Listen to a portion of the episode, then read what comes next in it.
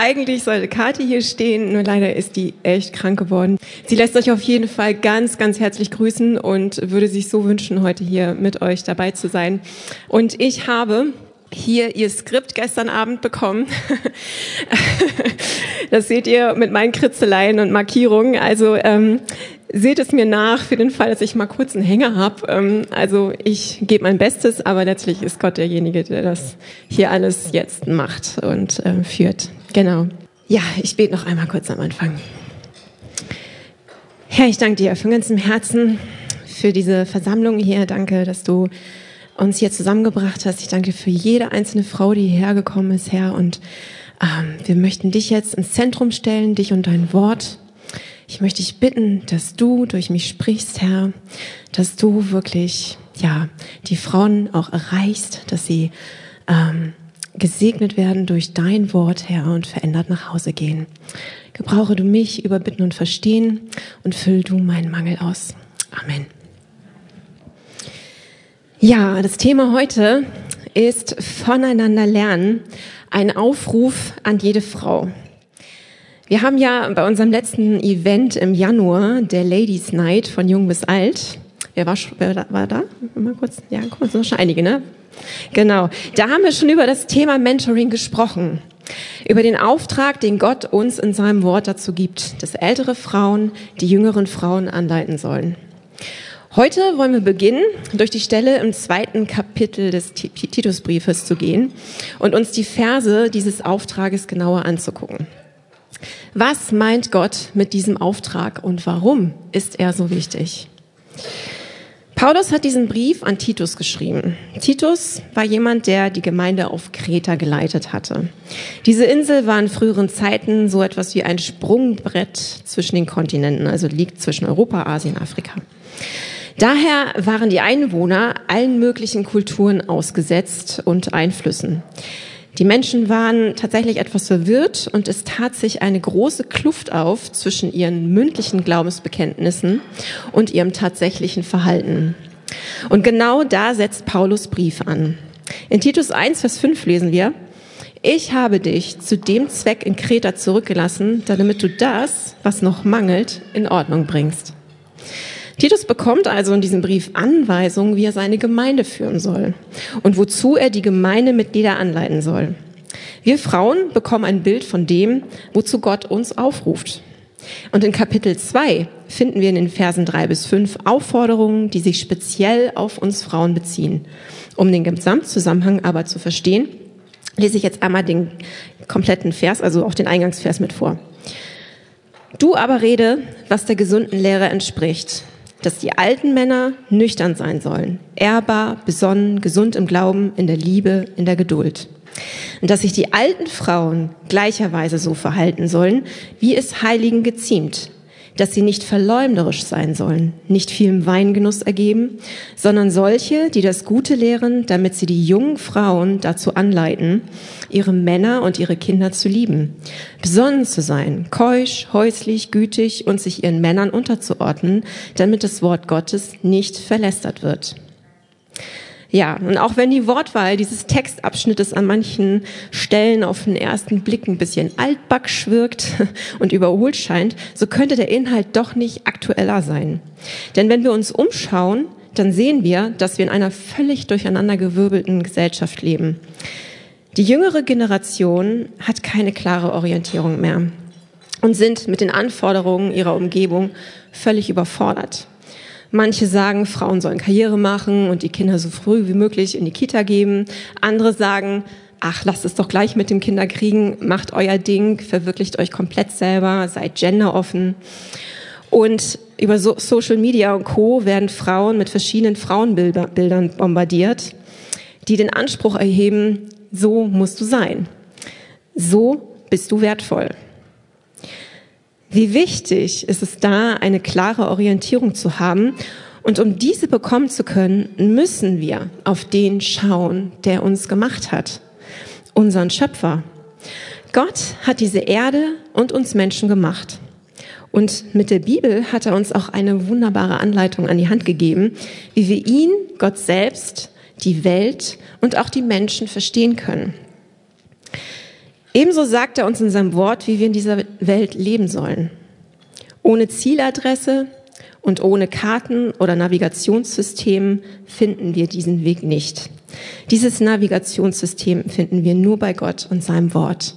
Und da sprechen wir, spreche ich gleich, glaube ich, aus dem Herzen von dem Psalmisten, der in Psalm 119, Vers 105 sagt, Dein Wort ist meines Fußes Leuchte und ein Licht auf meinem Weg.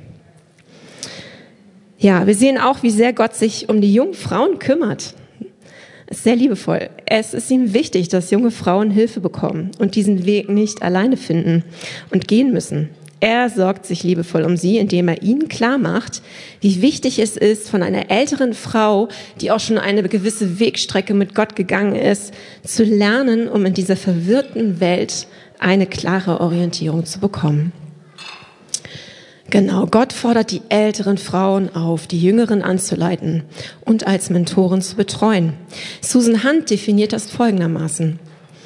Mentoring von Frau zu Frau findet statt, wenn eine im Glauben gereifte Frau eine fördernde Beziehung zu einer jüngeren Frau aufnimmt, um ihr zu einem gottgewollten Leben zu verhelfen. Genau, und wenn wir uns nun diesen Text einmal ganz genau anschauen, möchte ich mit euch vier Punkte durchgehen. Erstens, warum ruft Gott uns dazu auf? Was ist der Grund? Zweitens, wer ist hier angesprochen?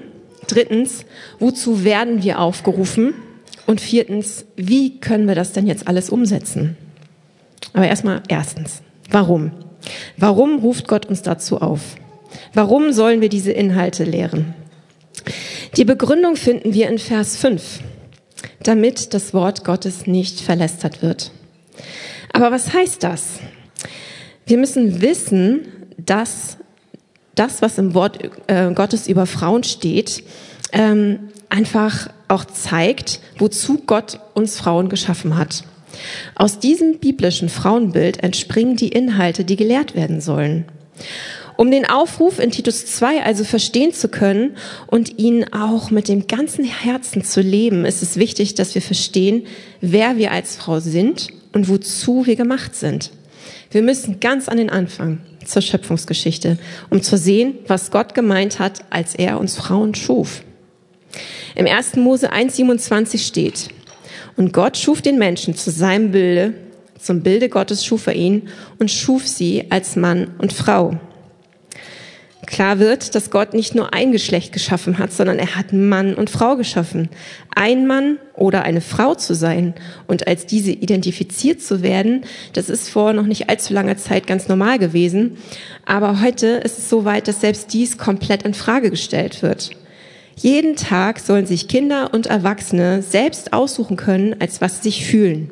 Mann, Frau oder Neutrum. Aber die Unterschiede zwischen Mann und Frau können nicht wegdiskutiert werden. Gott hat uns Menschen zwei Geschlechter gemacht und klar zwischen ihnen unterschieden. Er hat sie vollkommen gleichwertig, aber unterschiedlich gemacht und ihnen damit auch unterschiedliche Rollen gegeben, die ihrem Geschlecht entsprechen. Gott hat den Körper der Frau so gemacht, dass sie die Möglichkeit hat, Kinder auszutragen und zu gebären und sie ernähren zu können. Das kann ein Mann nicht. Und das ist ein wundervolles Privileg. Privileg. Mutter zu werden und ein Kind im Bauch heranwachsen zu spüren, das ist schon was Großartiges. Und ähm, diesem Kind dann auch noch das Leben zu schenken, es ist eine unglaublich schöne Erfahrung und ein Vorrecht. Und da möchte ich auch nicht mit den Männern tauschen. Aber bei der Geburt, da habe ich so ein oder anderes Mal gedacht, jetzt würde ich auch gerne mal anfeuern von der Seite. Das ist nur so nebenbei. Ähm, ja, Gott hat uns Frauen dafür so gemacht, wie wir sind. Und Gott hat die Aufgaben verteilt. Adam schuf er als erstes und gab ihm die Aufgabe, für die Familie zu sorgen und sie anzuleiten. Danach hat Gott die Frau gemacht und er sagte, ich will dem Mann eine Gehilfin machen, die um ihn sei. Wir sind also alle Gehilfinnen. Gehilfin unseres Mannes. Und das ist ehrlich gesagt in der heutigen feministischen Welt überhaupt nicht gerne gesehen. Ähm, Aufgabe, die Aufgabe, Mutter zu sein, Gehilfin zu sein, boah, darfst du gar nicht erwähnen. Ähm, Sie wird als zweitrangig abgetan, diese Aufgabe. Aber dabei ist es ein hohes Privileg, leibliche und geistliche Mutter zu sein. Und eine wunderschöne und hohe Aufgabe, Gehilfin zu sein. Und ich finde das irgendwie so schön auch zu wissen, dass Gott selbst von sich in der Bibel sagt, dass er ein Gehilfe ist, unsere Hilfe. Es steht in Psalm 46, 2. Gott ist unsere Zuflucht und Stärke, ein Helfer, bewährt in Nöten. Das einmal zur Ermutigung. Ja, und dieser Auftrag und dieser Aufruf, eine Mutter, auch eine geistliche Mutter und eine Gehilfin zu sein, betrifft jede Frau. Egal, ob wir ledig, verheiratet oder verwitwet sind. Aus diesen beiden Rollen entspringen auch vorrangig die Inhalte von Titus 2.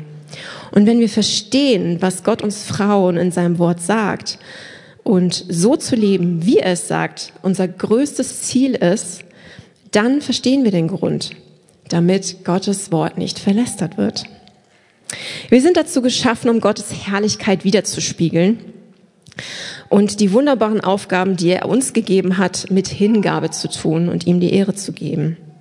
Seine Güte, seine Liebe, sein Charakter sollen wir reflektieren und dadurch ein Licht in dieser Welt sein, das auf Jesus scheint und Gottes Wort groß macht in unserem Herzen und in den Herzen der nächsten Generation. Und das ist ganz wesentlich, denn wenn wir die nächste Generation nicht prägen, dann tut es ein anderer. Und das ist in dem Fall der Staat oder die sozialen Medien. Und wie wir uns denken können, läuft das überhaupt nicht konform mit dem, was Gottes Werte sind. Genau. Ganz wichtiger Auftrag. Und ein weiterer Grund, warum wir einander lernen sollen, ist, dass das Wachstum im Glauben ein Gemeinschaftsprojekt ist. Wir brauchen uns gegenseitig. Aus unter an unterschiedlichen Stellen können wir das in der Bibel lesen. Zum Beispiel in Galater 6, 1 bis 2. Liebe Brüder, wenn ein Mensch etwa von einer Verfehlung geeilt wird, so helft ihm wieder zurecht mit sanftmütigem Geist. Ihr, die ihr geistlich seid, und sieh auf dich selbst, dass du nicht auch versucht werdest. Einer trage des anderen Last. So werdet ihr das Gesetz Christi erfüllen. Gott hat also Mittel für uns bereitet, dass uns geholfen wird auf unserem Weg. Nicht umsonst hat er Gemeinden eingesetzt. Gott hat uns in eine Gemeinschaft, in eine Familie gerufen, um uns damit zu helfen. Dein Gehen mit Gott ist auch ein Gemeinschaftsprojekt. Und natürlich sollen wir im stillen Kämmerlein beten und eine ganz persönliche Beziehung zu Gott aufbauen. Aber das eine schließt ja das andere nicht aus, sondern es ergänzt sich ganz großartig. Ja, unsere westliche Kultur ist leider so ein bisschen geprägt, dass man sich so zurückzieht hinter seine Mauern und äh, Fassaden und äh, eine Maske aufsetzt und nicht so durchblicken lassen möchte, was bei einem gerade los ist. Ja, aber Gott drückt seine Liebe dadurch aus, dass er uns Mittel zur Verfügung stellt, die uns helfen. Er fordert uns in seinem Wort auf, Gemeinden zu gründen. Und was für eine wundervolle und liebevolle Versorgung von Gott sind die Gottesdienste, die Predigten, die Veranstaltungen wie heute hier heute Morgen, die Hauskreise, einfach Gebetsgemeinschaften. Es gibt so viele Arbeitskreise, wo man auch Gemeinschaft hat mit anderen Gläubigen und die ein so großer Segen sind. Genau. Und was lernen wir davon? Es entsteht Wachstum, geistlich und auch zahlenmäßig, da, wo Austausch ist, wo Austausch stattfindet. Und es ist ein Privileg und ein sicherer Beweis für Gottes Fürsorge und Liebe für dich. Ja, ich frage dich und ich frage mich auch ganz persönlich, wer kennt dich eigentlich? Wer kennt dich so richtig, wirklich? Wer spricht in dein Leben mit Weisheit und hilft dir, den Blick auf Jesus zu halten? Wer begleitet dich im Gebet? Wir sollten uns fürchten vor den Fassaden, Masken und Mauern, denn sie rauben uns die Mittel, die Gott eingesetzt hat, um uns zu segnen und uns wachsen zu lassen. Lassen wir uns das bloß nicht nehmen. Ja, zweitens, wer wird hier angesprochen? Gott ruft uns Frauen auf, die Alten und die Jungen. Ja, was bedeutet denn nun alt und jung? Ähm, würde ich jetzt auffordern, dass sich die alten Frauen auf die Seite setzen und die jungen Frauen auf diese, dann würden vielleicht einige nicht so ganz wissen, hm, wo gehöre ich eigentlich hin? Und dann ähm, heißt das ja auch, man ist nur so alt, wie man sich fühlt und setzen sich also alle hin. Ähm, ist halt nicht so einfach, das so zu definieren. Aber es ist, geht hier nicht ums Lebensalter, sondern es geht hier um die geistliche Reife. So kann zum Beispiel eine 80 Jahre alte Dame für uns erstmal als alt erscheinen, ist aber noch ein Baby im Glauben, weil sie gerade erst gläubig geworden ist. Und genauso kann auch eine 10 Jahre im Glauben alte Frau ähm, noch gar nicht reif genug sein. So, sie ist selber noch irgendwie vielleicht in, in Kinderschuhen, was ihren Glauben angeht. So sind wir alle unterschiedlich unterwegs mit unseren, ja, wie soll ich sagen, mit unseren Prägungen mit Gott, mit unseren Erlebnissen, so wie er uns geformt und uns gemacht hat und was wir lernen durften. Ist alles unterschiedlich. Ähm, aber genau, eine geistliche Reife und der Wachstum in der Erkenntnis und in der Weisheit, das geschieht bei jedem unterschiedlich schnell und auch stark. Und die Zahl der Lebensjahre bei einer Frau sind aber natürlich auch Bestandteil, da die ältere Frau in einer fördernden Beziehung zu einer jungen Frau aus ihrem Fundus der Lebenserfahrung schöpfen kann. Ja, also das ist auch einfach eine schöne ähm, Kopplung. Also die Kombination aus Glaubensreife und Lebenserfahrung qualifizieren eine Christin für eine fördernde Beziehung zu einer jungen Frau. Paulus wird hier auch ganz konkret und erläutert die Charaktereigenschaften, die die ältere Frau haben sollte. Das lesen wir in Vers 3. Dass sich die alten Frauen gleicherweise so verhalten sollen, wie es Heiligen geziemt. Dass sie nicht verleumderisch sein sollen, nicht viel im Weingenuss ergeben, sondern solche, die das Gute lehren. Schauen wir uns das einmal kurz an. Erstens, Verhalten, wie es Heiligen geziemt. Ja, also die Ausdrucksweise ist heutzutage vielleicht ein bisschen fremd, aber gemeint ist ein Verhalten, das Ehrfurcht vor Gott ausdrückt. Dies ist eine Frau, die ihr Vertrauen auf Gott setzt und für ihn leben möchte, mit Haut und Haaren. Ihr Leben ist von biblisch orientierten Denken und Handeln geprägt. Sie liebt Jesus von ganzem Herzen und folgt ihm nach. Hier geht es nicht um ein abgeschlossenes Heiligsein oder so, sondern das ist einfach eine Frau, die sich nach Gott und seiner Wahrheit ausstreckt. Zweitens, nicht verleumderisch sein. Eine Frau, die ihre Zunge nicht beherrscht, kann viel zerstören. John Benton hat in seinem Kommentar zum Titusbrief zu dieser Aussage Folgendes geschrieben. Etwas in unserer sündigen Natur hat große Freude daran, von anderen schlecht zu denken und dieses dann auch in den Umlauf zu bringen. Manch böswillige Unterstellung scheint so raffiniert und geistreich zu sein, selbst wenn nur wenig oder gar nichts daran wahr ist. Und sie wird einfach herumgetratscht, wenn man in der gewissen Stimmung ist. Für manche Leute ist dies wie ein Ventil, um sich ein besseres Gefühl über sich selbst zu verschaffen. Wenn wir andere in ein schlechtes Licht rücken, kann es sein, dass andere dann vielleicht auch besser von uns denken. Und ja, boah, was für eine falsche Motivation grundsätzlich.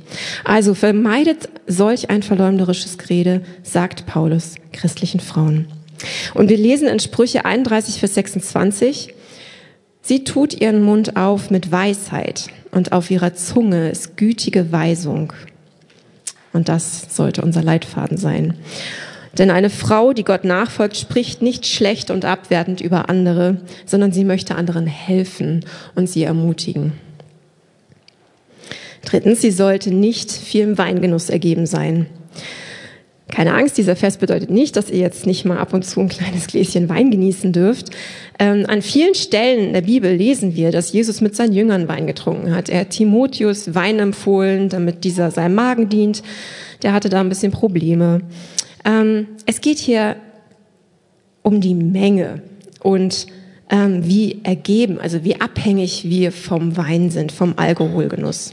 Und das war auf Kreta wohl ein großes Problem. Da haben die Frauen quasi ihre Probleme ertränkt im Wein.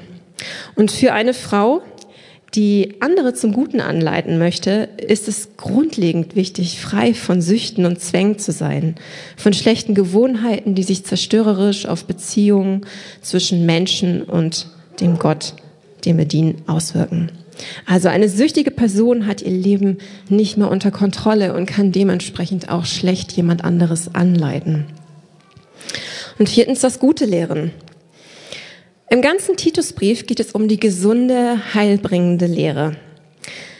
Dies ist also eine Frau, die die Schrift kennt und daher weiß, was gut ist. Eine Frau, die ihren Gott kennt und damit auch seine Taten, Eigenschaften und Verheißungen. Sie ist auch bereit, dies weiterzugeben und zu lehren. Das Gute kann nur von Gott selbst geschenkt werden. Daher ist dies auch eine Frau, die sich in ihrer Abhängigkeit von Gott äußerst bewusst ist.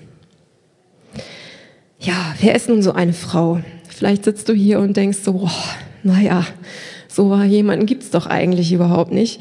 Schließlich sind wir ja alle Sünder und verfehlen täglich bei diesen Anforderungen. Und das stimmt absolut. Und doch gibt uns Gott diesen Auftrag, diese Beschreibung, wie wir sein sollen. Gemeint ist hier eine Frau, die sich in ihrem Herzen nach all diesen Dingen ausstreckt und Früchte davon bei ihr zu sehen sind. Sie ist ein Vorbild darin, nicht, dass sie keine Fehler macht, sondern wie sie damit umgeht. Wenn sie sündigt, bekennt sie ihre Fehler, sie bereut sie und möchte sich ändern. Sie weiß, dass Jesus für sie am Kreuz gestorben ist. Ihr ist vergeben und sie findet neue Kraft zur Veränderung in Jesus. Sie hat den Wunsch zu lernen und zu wachsen. Würde man andere Menschen in ihrem Umfeld befragen, könnten sie diese Charaktereigenschaften in ihr sehen. Und dadurch ist sie ein Vorbild, wie sie als Sünderin und Gotteskind den Weg mit Gott geht. Um also zu lehren, muss man nicht superheilig sein oder sein Theologiestudium mit Summa Cum Laude abgeschlossen haben, sondern einfach eine ganz normale Frau, die Gott über alles liebt und ihm nachfolgt. Ja, und vielleicht denkst du auch, hm, aber ich kann nicht lehren. Ich habe die Gabe des Lehrens einfach nicht. Und ich konnte noch nie etwas gut erklären. Da kommt nur Kuddelmuddel bei raus. Aber untersucht man das Wort anleiten, unterweisen aus diesem Text ganz genau, steckt im Urtext das griechische Wort sophronizo dahinter. Das bedeutet, jemanden helfen, besonnen zu sein. Das finde ich ganz cool, weil das heißt eigentlich nur, dass man sich selbst zurücknimmt und Gott in den Mittelpunkt stellt. Und das kriegen wir, glaube ich, alle hin mit Gottes Hilfe. Ähm, genau, also ihr älteren Frauen fühlt euch ermutigt. Es gibt hier in eurer Gemeinde so viele junge Frauen, die euch brauchen. Ja, und wer ist nun eine junge Frau? Eine junge Frau ist eine Frau, die Hilfe braucht. Somit sind wir in gewisser Weise eigentlich alle junge Frauen. Good News. also, ähm, Nein, Scherz beiseite. Also, ähm, da wir ja unser Leben lang auf dem Weg sind und auch gegenseitig unsere, ja, wir brauchen einfach Hilfe voneinander. Und das ist auch gut so. Alle Lehrenden bleiben auch zugleich Lernende. Und auch hier ist die besondere Beziehung gemeint, in der eine ältere Frau die jüngere biblisch anleitet biblisch Frau zu sein. Oft findet das in einer Beziehung statt, die so einen mütterlichen Charakter hat. Und auf der Hand liegt, dass dies natürlich primär die Mutter-Tochter-Beziehung ist. Also wenn du eine Tochter hast, dann ist das deine vorrangige Aufgabe, ihr nicht nur als leibliche Mutter, sondern auch als geistliche Mutter zu dienen. Und geistliche Mutterschaft kann man auch, kann aber auch überall zwischen einer älteren und einer jüngeren Frau stattfinden. Dass dabei die Ältere auch etwas von der Jüngeren lernt, das ist natürlich absolut mit eingeschlossen. Es ist ein Geben und Nehmen, es ist ein Lernen voneinander. Eine junge Frau ist also eine Frau, die Hilfe braucht und lernen möchte. Diese kann verheiratet, verwitwet oder ledig sein. Vielleicht hat sie einen Ehemann und Kinder und merkt, dass sie echt Hilfe braucht im Umgang mit ihrem Mann, ihren Kindern, dem ganzen Haushaltsmanagement und dem Job und so weiter und wie sie sich vor allen Dingen danach ausstrecken kann, im Glauben zu wachsen. Oder sie möchte sich auf diesen Lebensabschnitt vorbereiten. Sie hat vielleicht noch keinen Mann in Aussicht und keine Kinder, lebt noch zu Hause. Ihr Jugendlichen hier, ähm, bereitet euch früh genug vor. Guckt, wo ihr lernen könnt, was es heißt, eine Frau nach dem Herzen Gottes zu sein. Ähm, auch jetzt kannst du zum Beispiel lernen, deinen Mann zu lieben und zu achten. Wie denn zum Beispiel? Vielleicht liegt es ja an Gottes Plan, dass du irgendwann mal heiratest. Das heißt, dass im besten Fall dein Mann schon irgendwo da draußen rumläuft. Und dass er schon irgendwie existiert. Und deswegen könnt ihr ihn schon echt umbeten, dass er wirklich heranreift nach einem, Her nach einem Mann nach Gottes Herzen. Und ihn damit schon echt eine Hilfe und Unterstützung sein.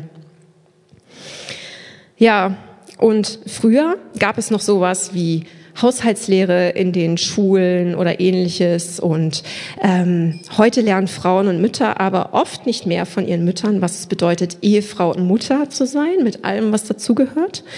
Mm, und das, obwohl das der forderndste, aufreibendste, aber auch doch schönste Job ist, ausgerechnet der Job, der keinen Urlaub beinhaltet und sehr viele verschiedene Fähigkeiten und Fertigkeiten fordert, das ist der einzige Job, den eine Frau ohne Ausbildung angehen soll. Und das ist eigentlich echt schade, weil ich, also ich kenne das sehr gut, als meine Kinder plötzlich alle purzelten, was da irgendwie so auf einen einrasselt und wie viele Bälle man irgendwie jonglieren musste. Und ich hatte halt keine Mentorin und ich hätte mir gerne jemanden gewünscht an der Seite, der mir da mal so ein bisschen Struktur reingebracht hätte oder mal so ein, zwei Tipps oder so. Wäre richtig toll gewesen. Ähm, ja, insofern, das ist echt total schön, wenn man jemanden hat, der ähm, da so eine kleine Ausbildung gibt und dir dich an die Hand nimmt und dir was zeigt, wovon du profitieren kannst. Ja, also wir sollen nicht alleine durch die Welt gehen und uns das irgendwie alleine aneignen, was wir wissen müssen, sondern er möchte, dass wir uns ausbilden, indem wir voneinander lernen. Nun sagst du vielleicht, oh, ich will ja eigentlich gar nicht heiraten und möchte mein Leben lang ledig bleiben. Und ich glaube, dass Gott dies auch für mich vorgesehen hat. Und das ist gut. Aber diese Gabe des Ledigseins von Gott bedarf auch einer Vorbereitung. Und das nicht nur in Bezug auf deinen Job, den Haushalt, Freunde und den Charakter. Denn wenn Gott möchte, dass du ledig bleibst, hat er dich doch dazu berufen, die Jüngeren zu lehren und anzuleiten. Warum? Weil Paulus, weil Paulus von älteren Reifen, weil Paulus von älteren, reifen Frauen spricht und nicht von verheirateten. Also das ist keine äh, Voraussetzung dafür. Zu geistlicher Mutterschaft bist du dennoch berufen und was für ein Segen ist es, wenn sich unverheiratete Frauen im Leben von Mädchen oder Jungen engagieren. Es ist also die Auseinandersetzung mit den Inhalten, auch Ehemann und Kinder zu lieben und so, auch für ledige Frauen wichtig. Und hier einmal ein Zeugnis einer ledigen Frau. Ich wollte einen Ehemann und fünf eigene Kinder für das behagliche Nest, was ich ihnen bauen wollte. Nichts davon geschah. Seit diesem innerlichen Aufschrei sind viele Jahre vergangen. In der Rückschau sind diese Jahre erfüllt gewesen von der sanften Gegenwart Gottes, seiner Führung, seiner innigen Liebe und seiner Freude am Leben. Er legte das alles in mein Herz und er schenkte mir viele, viele wertvolle Kinder. Er machte mich zur Bibellehrerin. Durch das gemeinsame Bibelstudium, das Gebet und die Begegnung mit jungen Studentinnen bin ich jetzt im Hauptberuf Mutter. Es macht mir viel Freude, wenn ich miterleben darf, wie Babys im Glauben zu erwachsenen, reifen Christinnen werden. Voll schön. Es bleibt also festzuhalten, dass hier alle Frauen aufgerufen sind, alt und jung, ohne Ausnahmen. Und wir können uns in unserer Gemeinde so glücklich schätzen, weil wir so reich beschenkt sind mit Frauen jeglichen Alters, auch im geistlichen Sinne. Und da steckt ein Potenzial drin und ein Segen, von dem wir uns, glaube ich, noch gar nicht so bewusst sind, dass er da ist. Also lasst uns da auf ja, Entdeckungsreise gehen. Genau. Dritte Frage. Wozu werden wir aufgerufen und was sind die Inhalte? Genau, Frauen sollen Frauen anleiten, Frauen zu sein. Das ist der simple Aufruf. In Titus Brief finden wir zu den Inhalten ganz konkrete Aussagen. Paulus hätte die Frauen in dieser Situation auf Kreta auch zu anderen Dingen aufrufen können, aber er, legt den Schwerpunkt auf die Familie und das Herstellen der richtigen Prioritäten. Die älteren Frauen sollen die jüngeren die Werte, die Gott uns in seinem Wort gegeben hat, vermitteln. Verse 4 bis 5. Damit sie die jungen Frauen dazu anleiten, ihre Männer und ihre Kinder zu lieben, besonnen zu sein, keusch, häuslich, gütig und sich ihren Männern unterzuordnen. Hinter jedem, diesen, hinter jedem einzelnen Aufruf, also man nennt sie ja auch die sieben Tugenden aus Titus, steckt eine Fülle an Schönheit und Bedeutsamkeit. Und diese Tugenden wollen wir uns jetzt halt, wie schon angekündigt, auch den nächsten, bei den nächsten Frauenfrühstücken anschauen. Manche scheinen auch hier auf den ersten Blick vielleicht nicht so attraktiv und klingt irgendwie auch super altmodisch.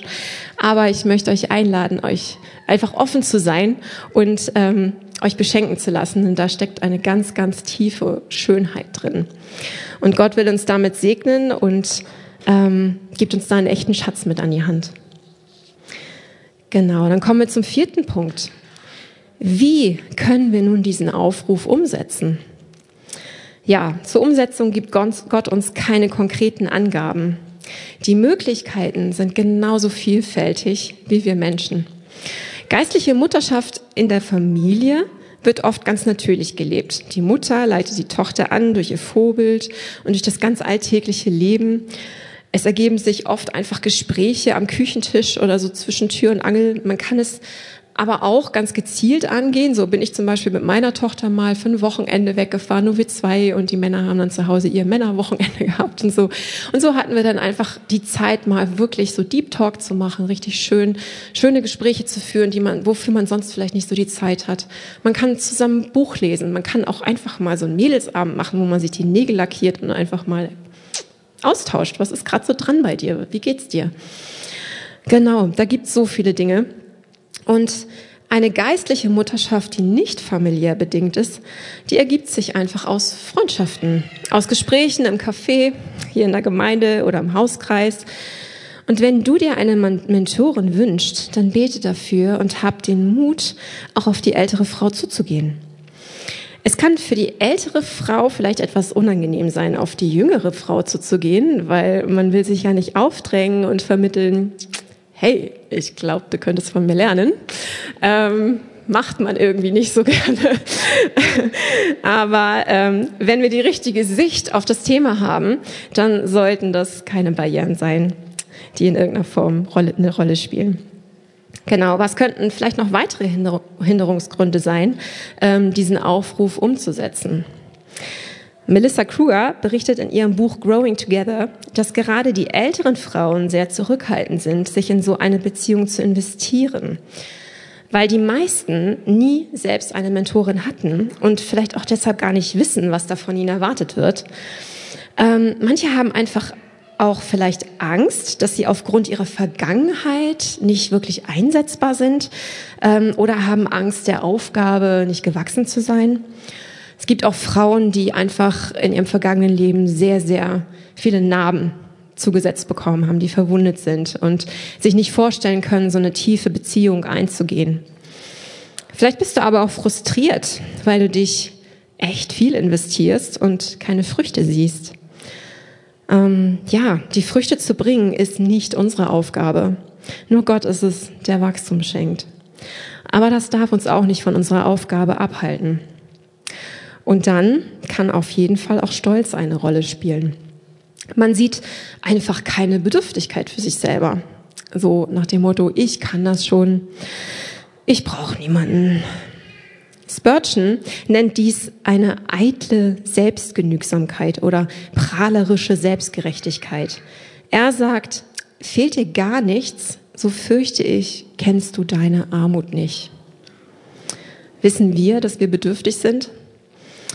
Wenn Frauen anderen Frauen in der Liebe Jesu begegnen, dann ist es immer eine Investition mit ewigem Gewinn. Wir brauchen einander. Ja, und was ist, wenn sich nun zwei gefunden haben? Wie kann eine solche Beziehung aussehen und gestaltet werden? Auch hier gibt es nicht den einen Weg, wie ich das vorhin schon gesagt habe. Es gibt kein richtig oder falsch. Wichtig ist, dass die beiden Frauen einen gemeinsamen Weg finden sich also offen über Wartung und mögliche Formen unterhalten können. Man kann zum Beispiel ein gemeinsames Buch lesen oder die junge Frau wünscht sich vielleicht auch einfach in die Familie mit reingenommen werden, mal den Alltag zu erleben, dadurch zu lernen. Das ist äh, auch da wirklich extrem vielfältig, was da möglich ist. Grundsätzlich sollte einfach die Bereitschaft da sein, nicht nur das Evangelium, sondern auch sein Leben zu teilen. Und dies ist immer eine Investition von Zeit und Herz auf beiden Seiten. Und beide profitieren sehr von so einer Mentoring-Beziehung. Und vielleicht sitzt du ja hier und denkst dir, oh, das klingt alles echt gut. Das ist echt schön. Und ähm, das mit dem Voneinander lernen und das alles, das kann ich echt gut nachvollziehen. Aber das mit Gott und Jesus und den christlichen Inhalten, das verstehe ich leider nicht. Gott sagt dir hierzu über sich selbst in Johannes 3,16. Denn so sehr hat Gott die Welt geliebt, dass er seinen eingeborenen Sohn gab, damit jeder, der an ihn glaubt, nicht verloren geht, sondern das ewige Leben hat. Wir haben alle durch die schlechten Dinge, die wir im Leben gemacht haben, sei es zu lügen, schlecht über einen anderen zu reden oder Gott einfach nicht die Stellung zu geben, die ihm gebührt, ähm, ver, ähm, dir verdient, ein Keil zwischen Gott und uns gesetzt. Gott der Vater muss sich in seiner Gerechtigkeit und Heiligkeit von uns abwenden. Er ist heilig, wir nicht. Aber er hat aus Liebe, um wieder eine Beziehung zu uns herzustellen, seinen Sohn Jesus auf diese Erde gesandt. Jesus als heiliges und reines Opfer ist wegen unserer Sünde und Schuld an unserer Stelle am Kreuz gestorben. Er hat die Strafe, die wir eigentlich verdient haben, auf sich genommen. Und dadurch ist uns vergeben. Und wir haben freien Zugang zu Gott, unserem himmlischen Vater und Schöpfer. Und wir sprechen dabei von einem lebendigen Glauben, weil es hier um eine ganz persönliche Beziehung zwischen dir und Gott geht. Also, wenn du Fragen dazu hast, kannst du uns hinterher gerne nochmal dazu ansprechen. Wir werden hier vorne Frauen haben, die bereitstehen, um gegebenenfalls Fragen zu beantworten oder auch für euch zu beten. Ja, und das Evangelium ist auch unser aller Motivation und Kraftquelle zur Umsetzung des Auftrages in Titus 2. Seine Gnade hat er uns gegeben zur Erlösung und zur Umsetzung. In Titus 2, 11 bis 14 steht nämlich, denn die Gnade Gottes ist erschienen, die heilbringend ist für alle Menschen. Sie nimmt uns in Zucht, damit wir die Gottlosigkeit und die weltlichen Begierden verleugnen und besonnen und gerecht und gottesfürchtig leben in der jetzigen Weltzeit. Indem wir die glückselige Hoffnung erwarten und die Erscheinung der Herrlichkeit des großen Gottes und unseres Retters Jesus Christus, der sich selbst für uns hingegeben hat, um uns von aller Gesetzlosigkeit zu erlösen und für sich selbst ein Volk zum Eigentum zu reinigen, das eifrig ist, gute Werke zu tun. Wie können wir also dem Aufruf folgen? Indem wir einfach auf ihn schauen, der uns erlöst und errettet hat. Und er ist es auch, der uns alles schenkt, was wir brauchen, um ihm ähnlicher zu werden. Die Antwort ist also hier nicht Aktivismus und Gesetzlichkeit, sondern Hingabe und eine Nachfolge bei einem gleichzeitigen Ruhen in ihm. Melissa Kruger sagt, Mentoring ist ein Privileg. Es ist notwendig und es ist ein Segen. Lasst euch das nicht entgehen. Und ich schließe mit Hebräer 10, Vers 23 bis 24. Lasst uns festhalten an dem Bekenntnis der Hoffnung und nicht wanken, denn er ist treu, der sie verheißen hat. Und lasst uns aufeinander Acht haben und uns anreizen zur Liebe und zu guten Werken. Amen.